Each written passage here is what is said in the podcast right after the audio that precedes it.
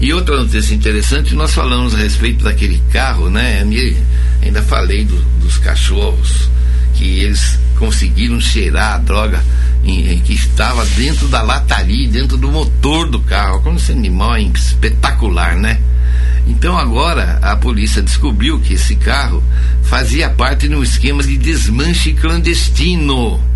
Os veículos eram furtados aqui na região de Sorocaba e levados para São Paulo Agora sim, né? Três pessoas foram presas por tráfico de droga. Hum? E também eles são suspeitos de participar de uma ação criminosa de desmanche clandestino. Aí então, né? A, a, o complemento da notícia desses bandidos que agora estão presos, né? O boletim de ocorrência ainda informa que o carro apreendido fazia a escolta de outros veículos furtados. Olha só. E também que eles vendiam drogas lá no bairro do Mineirão.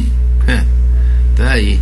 O motorista falou que para levar o carro até São Paulo ia ganhar 200 reais. Tá preso, meu amigo, por causa de 200 reais, né? Que esse era o valor. Não sei quanto você ganha vendendo droga por aí mas para esse servicinho que você foi contratado, você ia ganhar 200 reais, né? Se você fosse uma pessoa honesta, se trabalhasse de, de auxiliar de pedreiro, né? ajudante de pedreiro, né?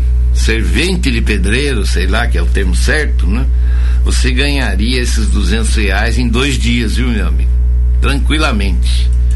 Tranquilamente. Um trabalho honesto, suando, né? Ali não, ali é na manha na manhã, sem suor, mano, sem calo na mão, na boa, né? Tá preso.